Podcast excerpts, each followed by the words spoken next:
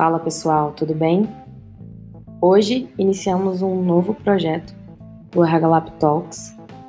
Agora a gente tem dentro do nosso podcast um programa inteiramente focado para o assunto HR Techs. Você sabe o que é isso? As HR Techs vêm de uma junção das palavras recursos humanos e tecnologia em inglês. E são, em sua maioria, startups, ou eram, né, já deixaram de ser, é, esse, já deixaram de ter esse nome, né, de startup, e buscaram soluções para otimizar e trazer funcionalidade para o dia a dia dos RHs. E por que, que a gente quis dar um peso para isso aqui dentro do podcast? Bem, para a gente que atua no RH Lab, temos aí um grande desafio já dentro dos nossos projetos em trazer essa mudança de mindset é, que é tão necessária para que a transformação digital aconteça nas organizações que estão passando por este desafio, que, by the way, são muitas, e para aquelas que já são digitalizadas, se prepararem também para esse pensamento pós-digital e as novas tendências para o futuro do trabalho que estão vindo por aí cada vez mais rápido. Então a gente acredita que oferecendo um conteúdo sobre é, startups que focaram em RHs, que focaram em dores, sobre colaboradores, que focaram em dores sobre é, a, a, a forma de atuação dos RHs, faz com que, primeiro, vocês, ouvintes desse podcast, conheçam as iniciativas que a gente tem aqui no Brasil e a forma de atuação de uma HR Tech, aquilo que pode trazer de insights para vocês. A forma como foi construído uma startup pode também trazer insights para vocês dentro dos seus projetos, dentro da sua própria atuação enquanto RH. A ideia é que cada episódio é, seja um episódio novo sobre isso e que a gente converse com startups diferentes, com temas atuais e variados dentro desse grande tema que são HR Techs. Também vamos trazendo alguns dados relevantes sobre esse cenário e, sem demorar muito, vamos para a nossa primeira entrevista, nossa entrevista inaugural, que foi com Felipe Batalha, da Impulse Up, uma HR Tech sediada aqui no Cerradinho, aqui em Brasília, e eu espero que vocês gostem.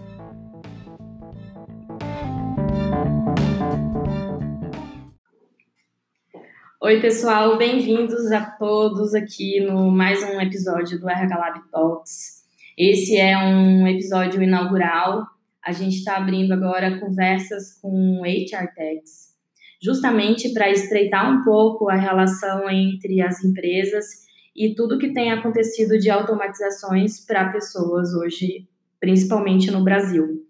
Eu estou aqui falando hoje com o Felipe, Vou deixar ele se apresentar. Bem-vindo, Felipe. Oi, Ludi. Obrigado pelo convite. Obrigada a você por ter aceitado. Muito legal a iniciativa. Acho que para as Artex isso aí é uma oportunidade bacana, né, de mostrar o trabalho e de se conectar com os especialistas, né, que nem você aqui. Então, muito obrigado pelo convite. Felipe, fala um pouquinho o que que é a sua HR Tech. Apresenta para gente. Tá, vamos lá. É, eu sou cofundador aqui do Impulse Up, que é uma plataforma focada em gestão de desempenho, né?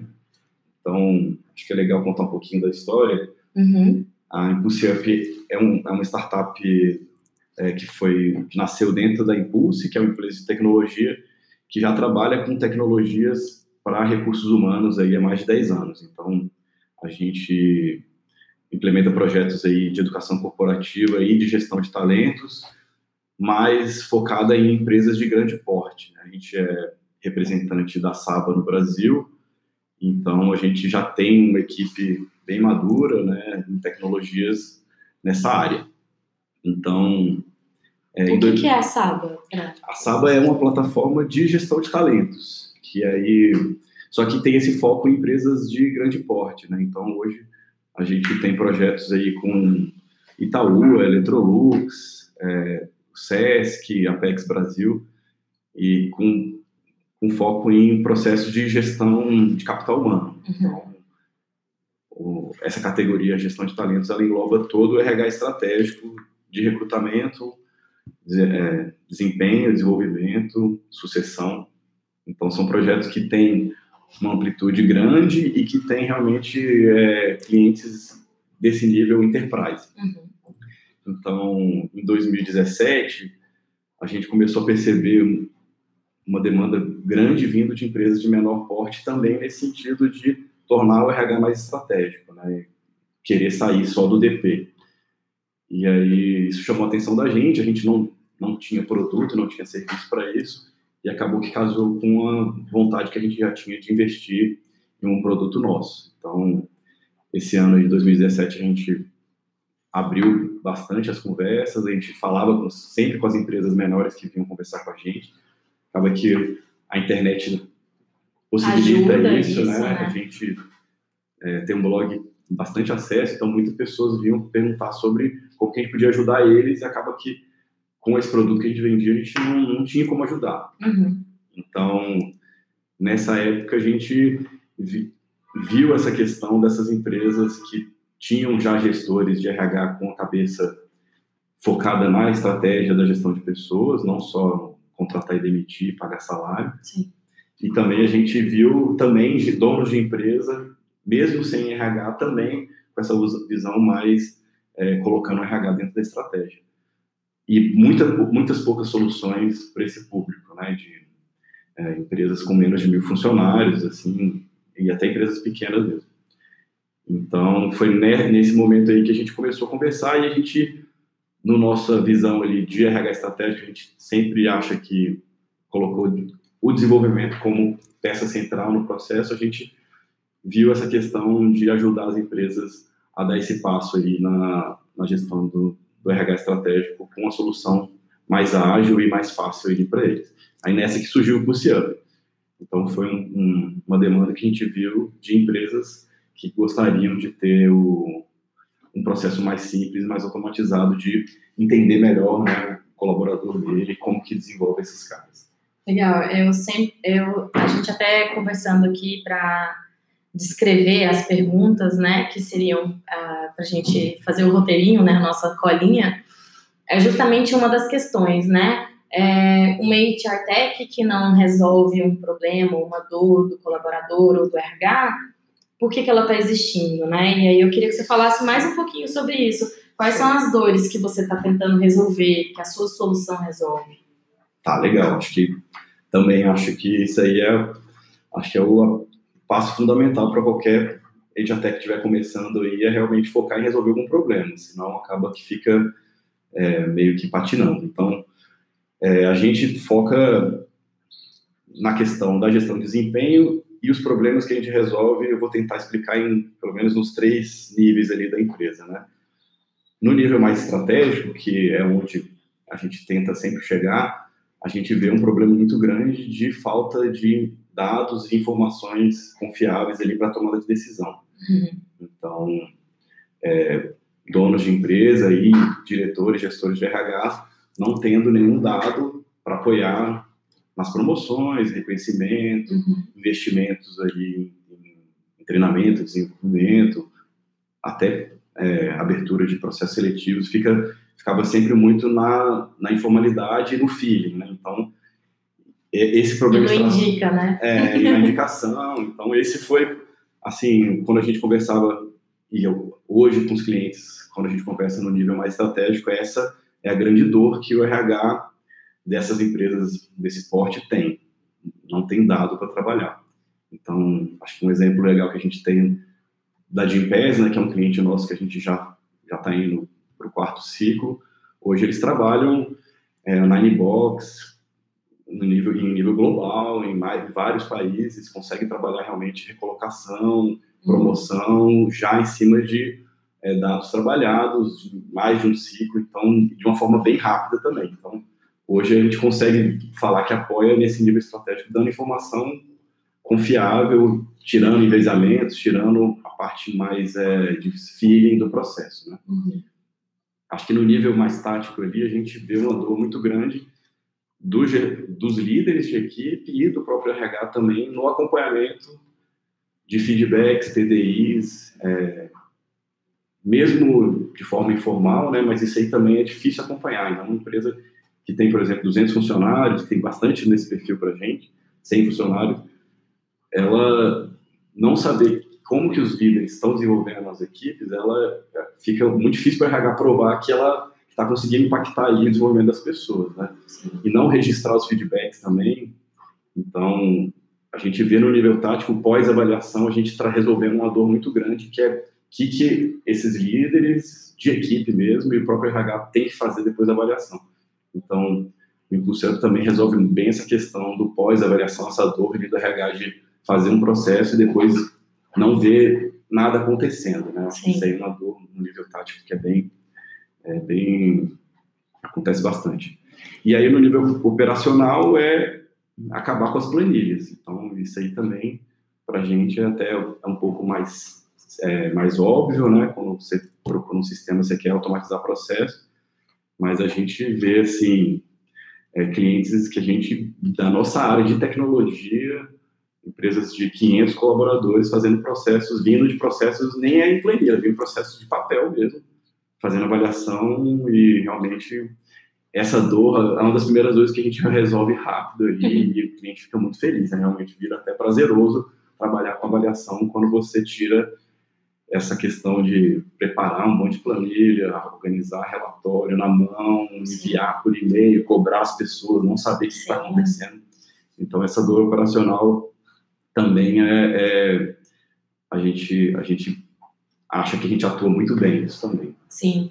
É, bem, pessoal, para quem para quem não sabe, a gente fez um evento aqui em Brasília que foi o RH Experience e o Felipe, junto com a equipe dele da Impulse Up, foi um dos clientes que levou né, o case é, justamente falando sobre avaliação de desempenho. E aí é, o, o, o, evento, o RH Experience, ele é como, ele, como se fosse um Startup Weekend e trouxeram várias soluções, inclusive aqui para dentro da Impulse Up. Durante o evento, o que, que, a gente percebeu foi que o público de RH ele tem algumas crenças relacionadas à avaliação de desempenho e, e é acaba sendo uma ferramenta meio estigmatizada dentro da organização, porque fica sempre naquela questão de o que, que você vai fazer com essa informação, é, muito mais por uma questão de controle e muito mais por uma obrigação, né? Não, eu tenho uma obrigação ali de em seis em seis meses parar o que eu estou fazendo, eu líder, gestor e, e avaliar e muitas vezes eles nem avaliam muito bem, né? Eles vão, é, eles vão, eles partem pelo princípio do tipo, eu não quero, eu, tá tudo bem, fica aí e acaba não avaliando. É, no dia a dia aqui com vocês, que vocês trabalham com isso e que o tempo inteiro vocês estão agilizando e criando novas soluções para melhorar a ferramenta, vocês têm sofrido ou sentido essa dificuldade? Vocês têm percebido isso? assim, esse é o principal cenário de cliente que a gente pega, né? Então, são empresas que é, não conseguem realmente ver o valor no processo, mas o RH acredita que sem aquilo ali é difícil tomar as decisões em relação a, a gente, né, pessoas. Então, a gente acha que, por isso que a gente, é uma das nossas lutas é essa, né? Então, primeiro, acabar com essa, esse problema operacional, porque o processo, quando ele é complicado para você responder, para você analisar ali, acaba que ele perde sentido. Então, a partir do momento que a gente pega um processo que demorava quatro meses para sair o primeiro relatório, a gente faz isso em uma semana, uhum. acho que a primeira estigma, esse primeiro estigma já acaba porque são dados ali que não foram tão caros de ser trazidos. Então, assim, acaba que resolver o problema operacional é o primeiro passo mesmo porque nesses processos mais tradicionais, quando a gente o RH chegava para apresentar os relatórios, esses dados, muita gente já tinha saído, a crítica do processo manual já era já vinha junto do relatório. Função mudou. Função mudou, os relatórios eram cheios de erros. Desafio mudou. O próprio viés do avaliador também, que é o cara fazer uma avaliação cansativa e, e que ele não, não foi sensibilizado sobre o que, que aquilo, qual que é o sentido daquilo. Também o cara, o avaliador avalia também Uhum. uma série de vieses que a gente, com as soluções, a gente consegue reduzir. Então, é, eu acho que resolver o problema operacional de processo de quatro meses fazer em uma semana, eu acho que já é um ganho que dá uma credibilidade maior para o RH que precisa, que acha que é uma ferramenta importante. Uhum. E o segundo ponto que foi bem que você falou é, é bem a, realmente a gente conseguir trazer uma sensibilização focada no desenvolvimento das pessoas. Não é uma ferramenta de controle, não é um processo que vai servir para você é, controlar as pessoas. É um processo que vai te dar insumos para você conseguir desenvolver a tua equipe. Sim. Então, isso é uma coisa que a gente traz muito nas implementações e que é um problema de sensibilização e de comunicação mesmo do RH para os gestores e para os avaliadores. Então, trazer esse foco de que essas informações elas são usadas para a gente melhorar a entrega e o desempenho da empresa e não para a gente ficar controlando e ninguém vai ser demitido por causa disso. Acho que já muda um pouco a percepção dos líderes, né, dos gestores e dos pares, todo mundo está participando que com aquilo a gente vai estar tá ajudando aquelas pessoas a melhorar e, e o próprio RH, né, como é, a, a, parte que conduz o processo, vai ter informações confiáveis para conseguir ajudar. Uhum. Então, a gente no dia a dia a gente não nos resultados do projeto, a gente não está tendo muita reclamação sobre o porquê de né, ter acontecido, porque a gente vê que eles enxergam a avaliação como um começo, não como Sim. um fim. Então, é o começo do processo que a partir dali são trabalhados feedbacks mais, é, mais, mais sensatos, né? E os PDIs também, a gente consegue acompanhar melhor, desenvolver as pessoas. Então, para o estigma de ser uma coisa focada em controle, o que a gente trabalha é, é a sensibilização. Realmente o foco é desenvolvimento? E acaba que uma boa ferramenta que é efetiva, automatizada, que a pessoa realmente está se vendo ali no resultado, isso acaba reduzindo um pouco a insegurança psicológica dessas organizações que querem muito mais pelo controle e acaba facilitando para todo mundo, né? Você consegue, inclusive, melhorar o clima dentro da organização dos resultados, né? É isso. Então, então, assim, é, tendo o foco certo, eu acho que é um, o ganho é muito grande para as empresas. Acho que é o primeiro passo ali para você conseguir tomar ações realmente estratégicas dentro Uhum. da RH, ter informações confiáveis ali Sim. e, e, é, e acaba que é muito a gente ajuda muito o RH a passar isso para a liderança, né? Quando a gente é envolvido na comuni- comunicação RH líderes, a gente Uhum. vê o tanto que eles conseguem trazer isso para os líderes. Olha, isso aqui para você, a partir de agora, você faz parte do RH também, porque Uhum. você tem uma ferramenta que você vai conseguir trabalhar o feedback mais estruturado, não vai ser baseado só em, no que você acha, a gente vai estar te apoiando a fazer isso, e a gente vai te apoiar no, no desenvolvimento das, dos seus colaboradores, da tua Uhum. equipe. Então, conseguindo fazer isso, né, a liderança no nível tático mesmo, também participando, alinhado com essa visão de desenvolvimento das equipes, é, cara, os processos ficam muito legais. Muito bom. E hoje você está aqui, a sede da Impulsiap é aqui em Brasília, né? Sim. É, e, mas eu sei que vocês atendem o Brasil inteiro. Como que você tem visto aqui em Brasília o público e a adesão, assim, para automatização desses tipos de processo?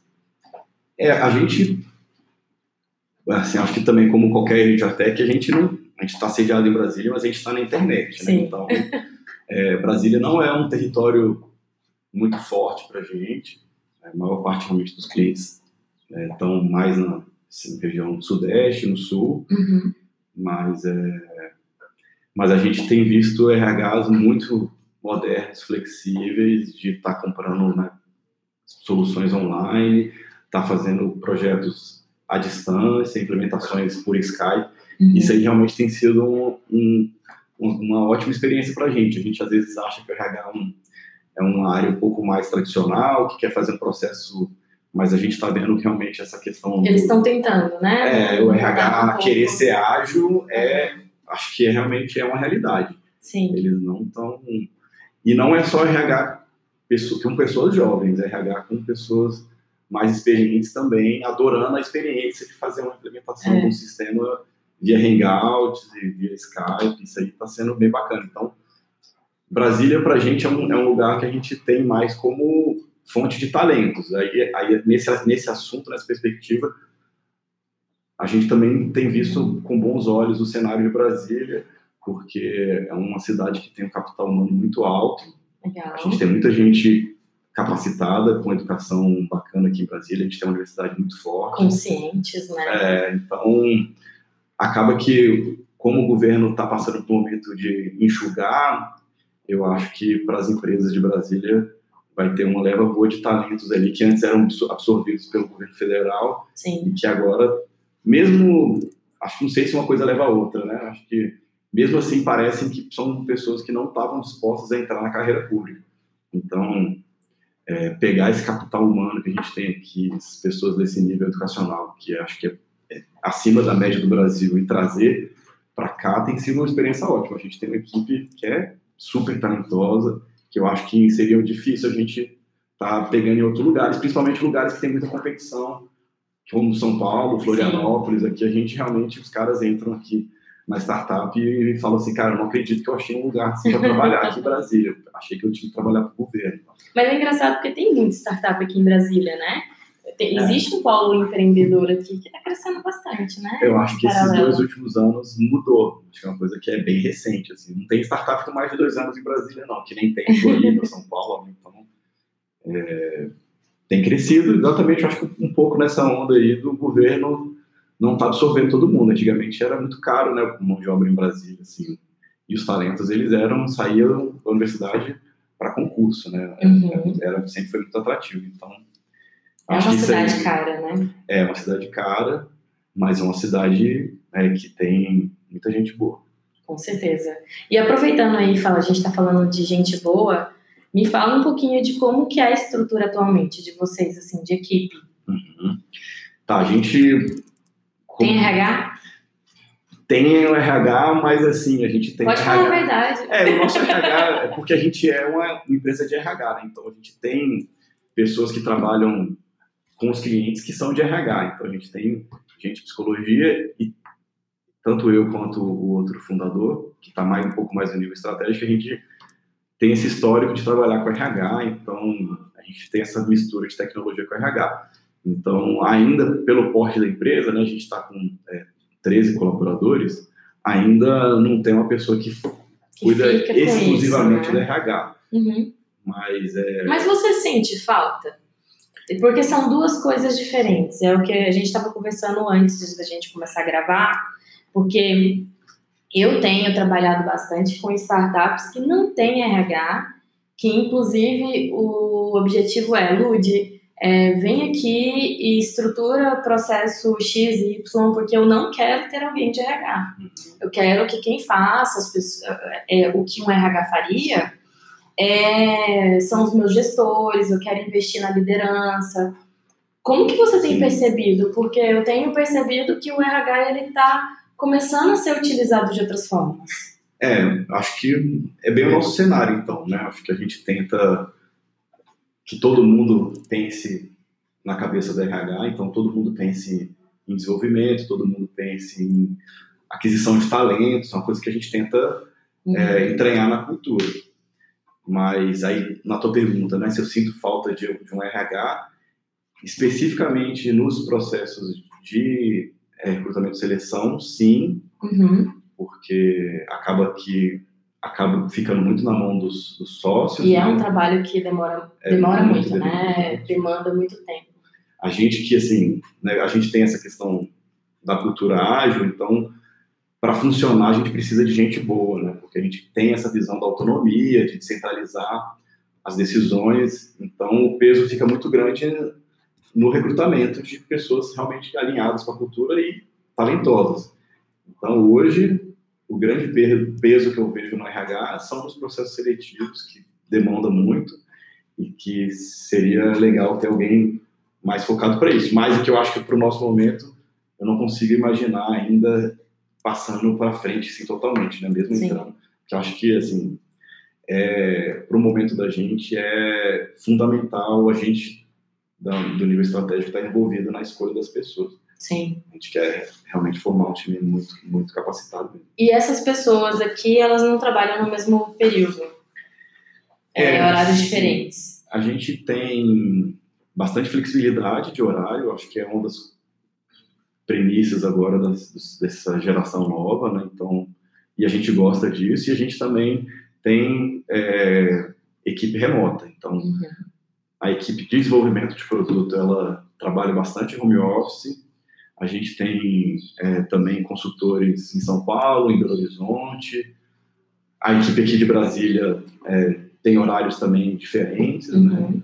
Então a gente a gente tem na nossa cultura a questão da flexibilidade, tanto de lugar quanto de horário também. Praticamente todo mundo remoto, então, né? É, agora não, a gente já foi mais, agora acho que tem momentos aqui que fica 80% da equipe junto aqui. Junto aqui tem uns casamentos assim de horários, né? Uhum. Mas é. Mas é um acordo, porque eu já vi empresas uhum. que falam assim, ah, olha, é, vocês podem ter uma flexibilidade de horário, mas de das duas às três, todo mundo tem que estar aqui no escritório. Não, não, não, não é acordo. É mais quando a gente, a gente até fala, né? Hoje a gente vai ter uma reunião da equipe de sucesso do cliente que é, é uma, um, quase um eclipse. todo mundo vai estar junto aqui é, no mesmo horário mas é, mas a gente por enquanto não, não precisou criar esses acordos não acho que vai ter algum momento que a gente vai precisar tentar trabalhar mais isso Sim. mas por enquanto quanto a gente nesse porte que a gente tem tá dando para principalmente desenvolvedores é bem flexível uhum. e os comerciais a gente também acaba dando uma flexibilidade principalmente de lugar né? horário comercial é mais difícil Sim. mas a gente tem a gente deixa eles viajarem a gente deixa eles ficarem mais tranquilo, não precisam estar sempre aqui no escritório, não. E tendo uma equipe mais distribuída, assim, inclusive de horários, qual que é a, o principal canal de comunicação de vocês?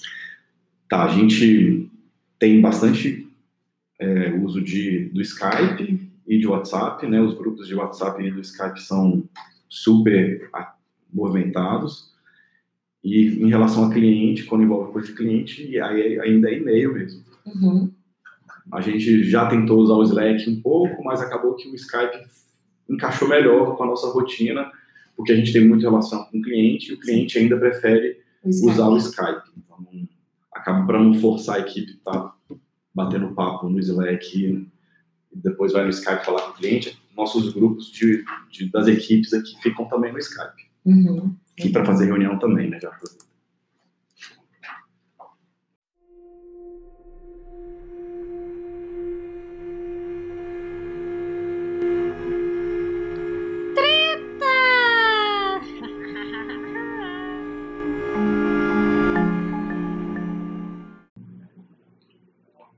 Felipe, todo todo podcast que a gente está gravando, a gente tem um momento treta.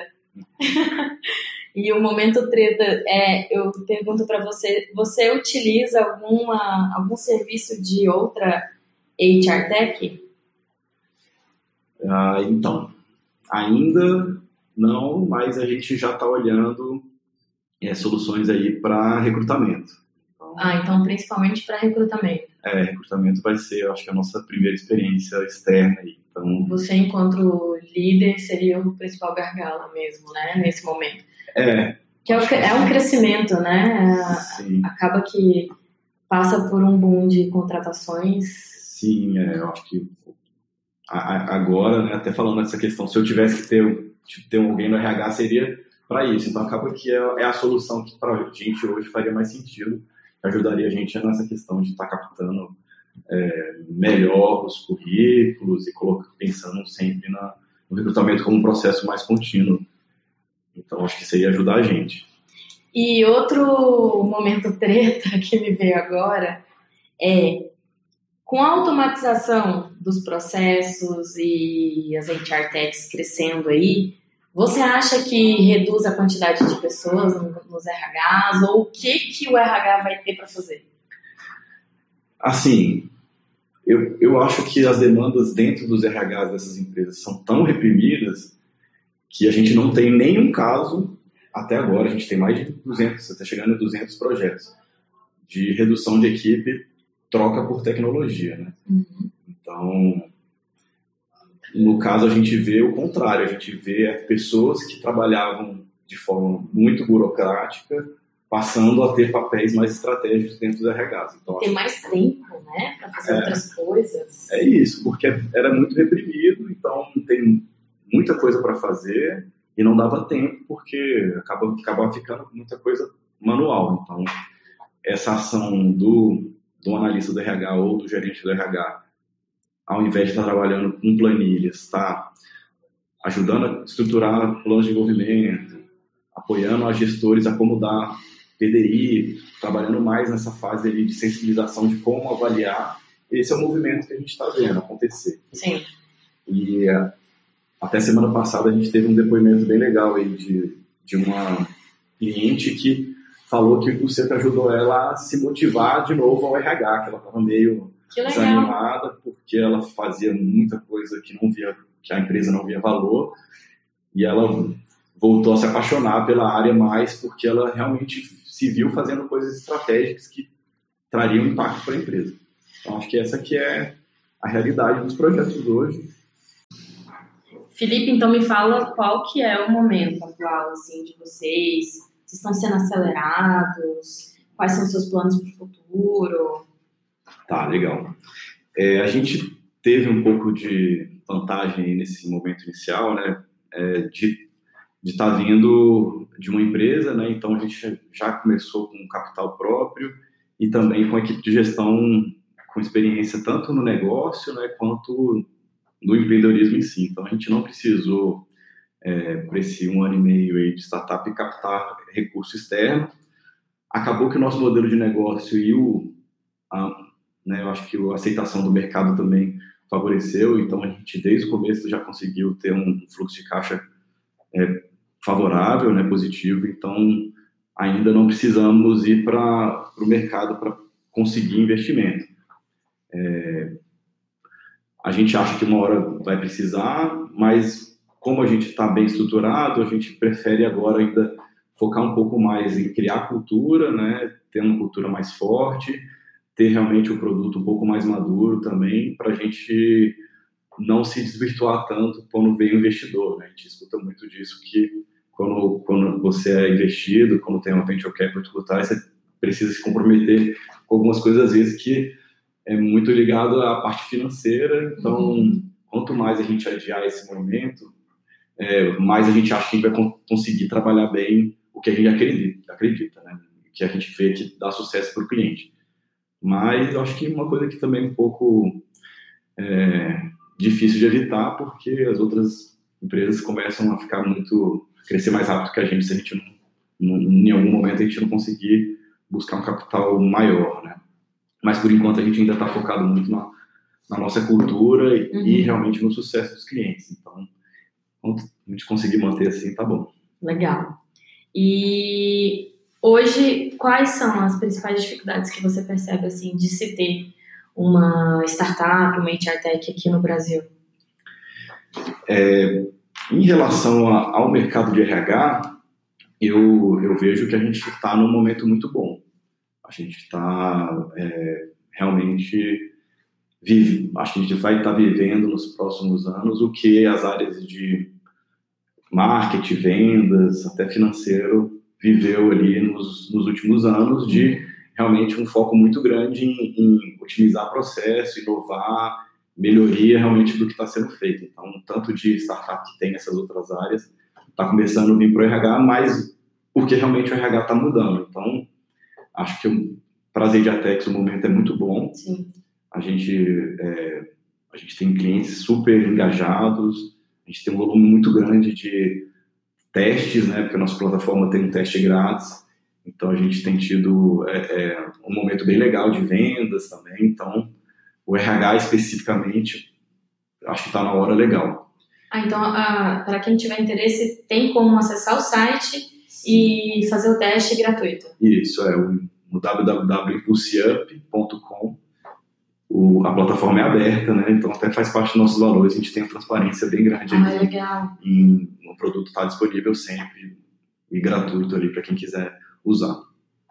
É, em relação ao empreendedorismo como um todo, é o cenário Brasil, né? Então a gente tem uma questão tributária que não é, não é favorável, a gente tem uma dificuldade de mão de obra capacitada, né? Então são dificuldades, eu acho que não só das startups, mas de empreendedores em geral. Sim. É, a gente ainda não tem muito benefício aí para fiscal, né, para startups, então Sim. acaba que e como a gente veio de um grupo maior, acaba que mesmo quando tiver, assim, a gente vê as leis para startup, a gente não vai conseguir se adequar porque a gente já tem, a gente já começou faturando desde o começo, então não, não aproveitaríamos disso, mas mas eu acho que é um cenário de dificuldade de empreender no Brasil, né? Acho que, uhum. é, e essa crise aí também que na verdade não, não não impactou tanto a gente, mas a gente vê que tende a ser melhor, né, o cenário, a gente espera, né, às vezes, é, o mercado voltar a crescer mais. Sim, a, a legislação trabalhista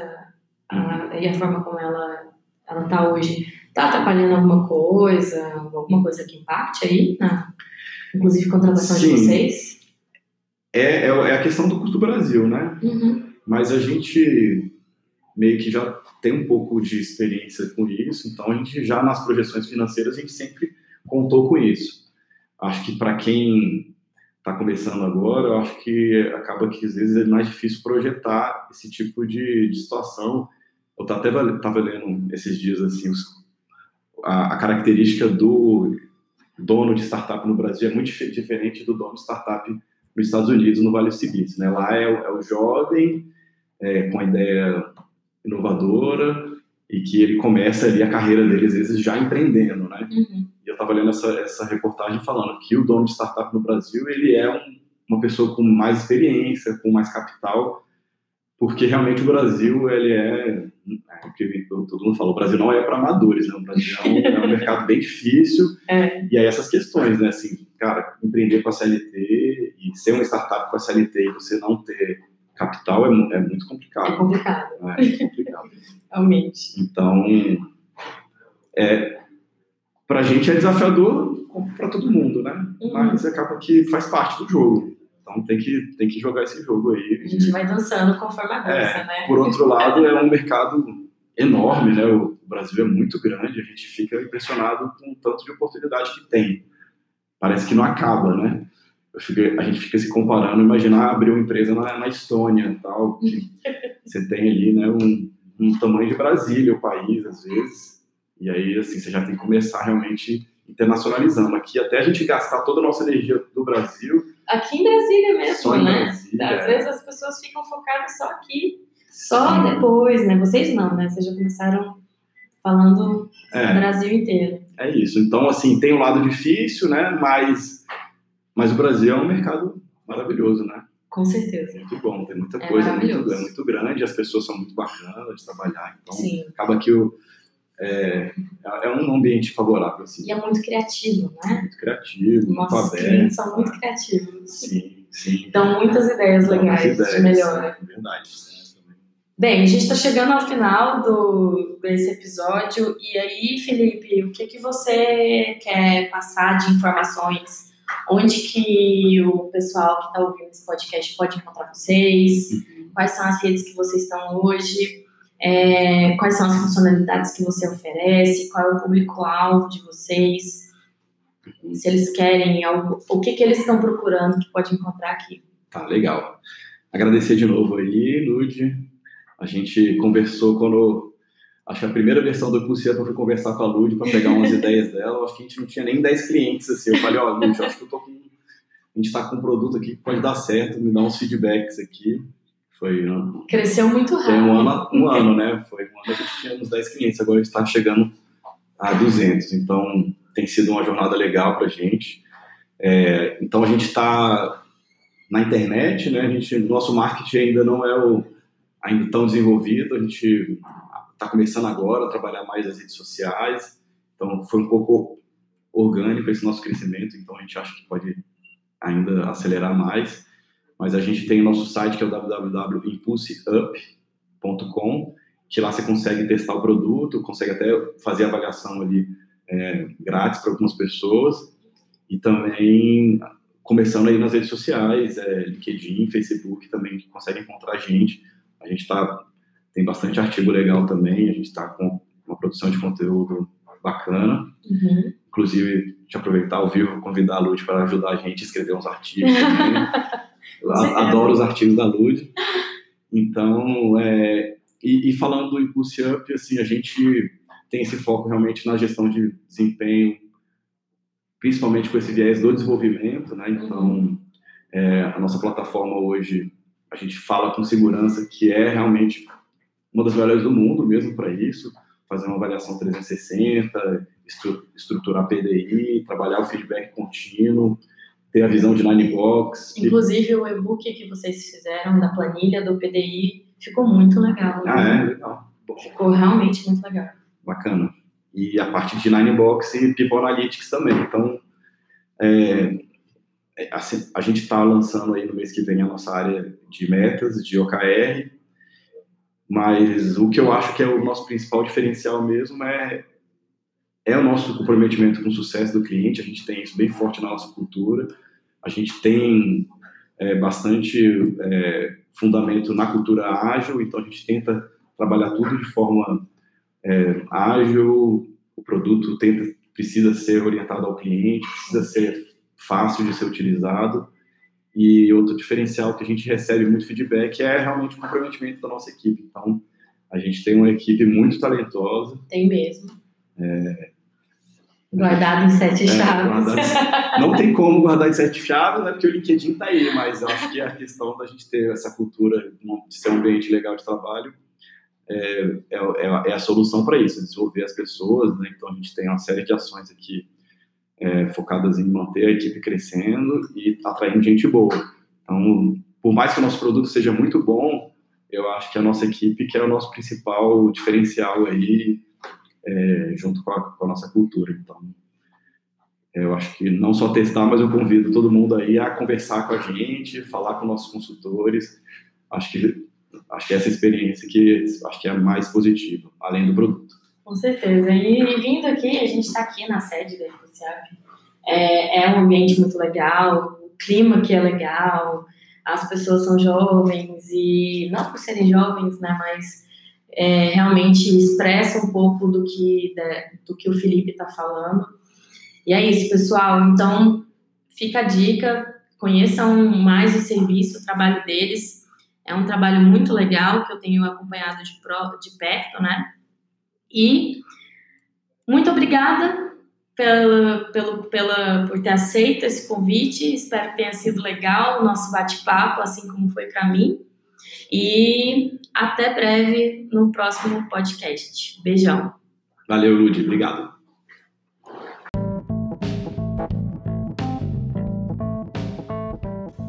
Bem, pessoal, então esse foi o primeiríssimo episódio sobre HR Techs e a gente falou hoje com o Felipe Batalha da Impulse Up. E se você curtiu, compartilhe esse podcast com outra pessoa que também possa curtir, que possa se interessar.